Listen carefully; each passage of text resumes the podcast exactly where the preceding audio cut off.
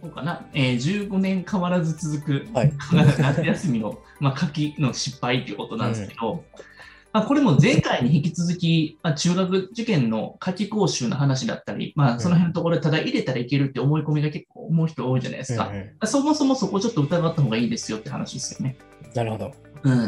まあ、長時間の通塾って本当に大丈夫なのって話じゃないですか。そうですね。こちらについては本当に。ほとんど多分座ってるだけちゃうかなと思いますよ。うん、見えませんからね、お母様方にはね。こうのん辺はま。あ、コロナ禍の中では、その夏季講習行けへんかってよかったなって言われてた人結構多かったですね。そもそも考えてください。家の中であんなにやれへんのに、もっとそういったところに行ってしまったら、ただ座れてるだけで、絶対右から左の方半分以上おると思うんですけどね。そうですね。まあ、しかも分からない内容だったらなおさらですよね。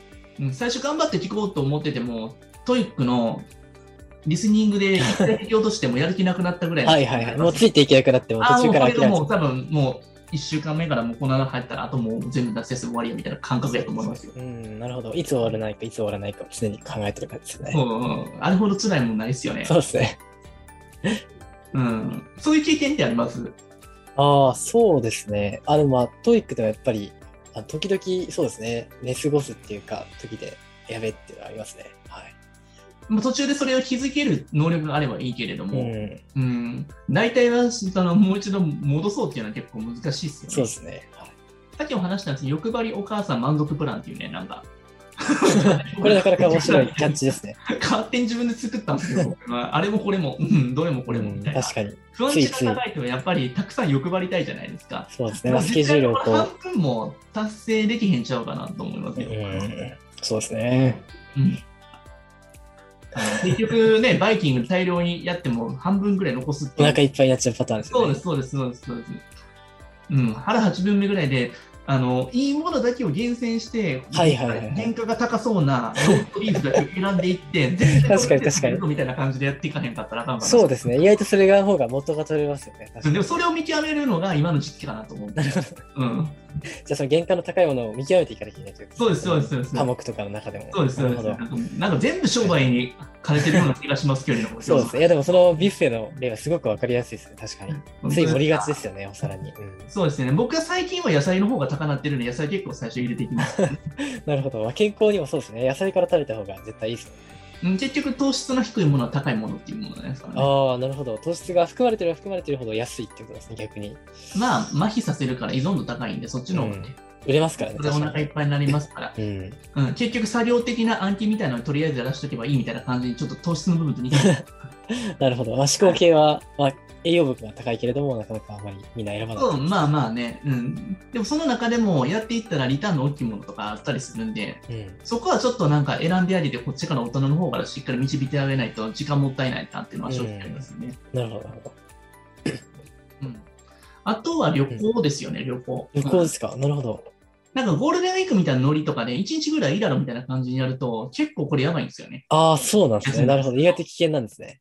なんでかっていうと、まあ、1日や休むだけで3日ぐらい遅れる感じだと思ってくれたらいいですうよ。ん、確かに。その前後の、確かに。そうそうですね少しでも気抜くと全部抜けるかなっていう印象なんで、そこはちょっと気をつけた方がいいかなと思いますよね。確かに、一日のブランクって本当に受験生にとっては軽くないですからね。うん。こんな感じですかねほ。どまあでもなんかあの、よくね、僕、あの、ヤンキーとかがその指導してた時に、あの、マラソンしてさしたらなんか全然喋られへん、あ走られへんやつがおって、はい。タバコを吸ってる子がお って、それなるをほど判断するために、あの、体育っていうのは高校でちゃんとまだあるらしいですよね。あ先生の先生にそういう裏の目的がある。そうなんですよ、そうなんですよ。そうした時に一周走るか走らへんか。でも、タバコ一本吸ったら、もうあのかい体回復するのに大体4日ぐらいかかるよっていう話なるほどがあって いや旅行はタバコみたいなもんです。そうなんですよ、まあ、 確かそにこまでの例えひどいかもしれないけれども、 一度休んだりすると、まあ、通常の状態に戻すにははいそはいのぐらいでね、かかるよっていうことらしいですまあ、ね。確かに、モードが変わっちゃいますもんね。やっぱりその勉強なのか、楽しむモードに。うん、そうそうそう、そんな感じなのかそなうで。すね。なるほうど。ん。まあ、 期待先行型みたいな感じ で、はいはい。面白いですね。夏のお祭りみたいな感じになってあうん、打ち上げ花火みたいな街になっちゃいますからね。あ、はいはいはいはい。うん、そうですね。なんかもう、とりあえず一一日旦だけで楽夏休しむみ頑張ったぜみたいな感じになって、宿題たくさん追われて終了みたいな。はいはいはいはい。うん最後の典型的なオチですね。まあ、やってることと、まあ、本来一致しないといけないにもかかわらず、過剰な課題をこなすだけで終わりみたいな、うん。何やったんやろみたいな感じで、なるほど。そこから成果につながらず、お問い合わせに来るっていうね、そう、お問い合わせ例。のパターンですね。そうですね。確かに。とりあえず課題はこなしたけれども、全然定着していないっていうところですかね。でこなしたことが目的になってる人多いですよね。ノートを写した子みたいな感じになってますよね。ああ、なるほど。うん量だけこなしたっていう、その満足感だけ得て終わってしまったってことですね。うんまあ、ノートなんかね、あの綺麗に書いてるこのやつ写させてもらって、それで解く方をこっちでやった方が効率いいんちゃうかなっていつも思ってたんですけどね。うん、そうですね。ノートの綺麗さはまあ理解度とはあまり関係がないですからね、やはり。まあでもその計算のところとかでズレが出てきたりとか、その辺のところを揃えて書くみたいなところは指導しなきゃいけないですけれども、うん。綺麗さのレベルがこう、ある種見てるところが違うというか、そそうのです、よね。揃ってるという意味での綺麗さですもんね。確そうかでにす。よね。なんか作品みたいになんかする人いますからね、う女の子んとか、そうですね。あれ本当もったいないなと思う。あと、じゅ弱点特化ってところとかもそうですよね。うん。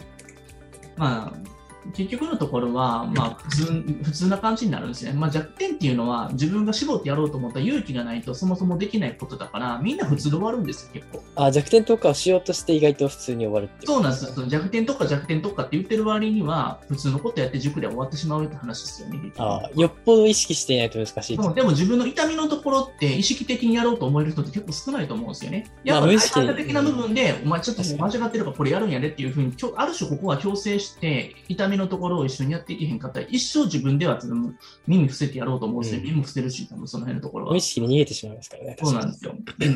なので、まあ、そこのところは、実は苦手っぽいけれども、できるところもあるから一緒にやっていこうなってスタンスで、やっぱ第三者の人に引っ張ってくれへんかったら、ずっと手つきへんままで終わって受験出たみたいになっちゃうんで。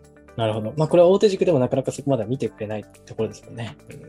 ね結局、今はそういう現状になってるってことはさ、多分今までそういったところの痛みの部分を避けてきたからそういう結果になってるわけなんうで、ん。なるほどこ。れはそしたら誰かしらそこのところ弱点をさが把握してくれて、しっかりなんかあの強制してくれる人がある程度おれへんかったらうん、まあ、治らんよね。そうですね。うん。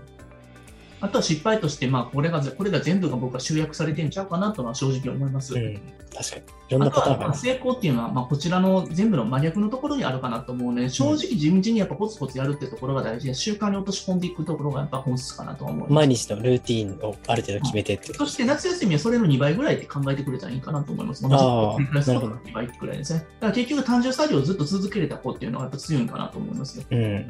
そうですね。特別なんかやるみたいなことは正直ないかなと思うので、じゃあ、まあ、普段勉強してるものを倍ぐらい。そう、それを質高めていった状態で、それを学校行きへん分、その分同じことをね、2回しぐらいの、その感覚ぐらいですね。それだとストレスもないので、あの燃え尽きることもないですよね。確かに。まあでもこの失敗って結構もう変わらず、ずーっと僕はもうやり続けて、毎年こんな感じで失敗してんなっていうのをよう見てますよね。なるほど。なかなかそのレールから抜け出すっていうのは難しいですね。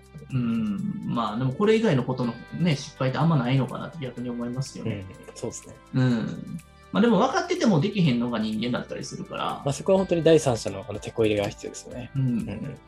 まあね、それがもしももう一人でできれるんやったら俺がいらんってことになりますからそうですね。うん。まあでも実際客観的に自分ができてへんかった結果的にできてない理由がこれこになんか書かれてたら、まあ分かりやすいから、これを、あ、やばいな、こんなことしてたらなと思って気づいてくれたら今日はそれでいいかなと思いますよね。これもなんかやってへん、やらないように意識づけるだけでも夏休み変わるんちゃうかなとは思いますよね。なるほど。ある意味、まあ、失敗パターンを知っていればそれを避けるっていうのは比較的簡単にできますからね。さあ、結構前半飛ばしましてんで、まだちょっと話しますか特別の話あ。、そうですね。はい。 いいですか。あ、いいですよ、いいですよ。じゃあ、今今回日ちょっちとょっ盛りとだく質さんで問とかも来てんのかなまだちょっと見てなかったけれども、はいはい。割と今日も参加者の方とか結構多そうですけどね。そうですいきましょうかね。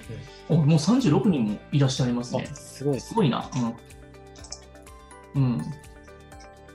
よく来てる来て。いじゃあ、今日いたしましょうか。この質問コーナーに移るか、それとも。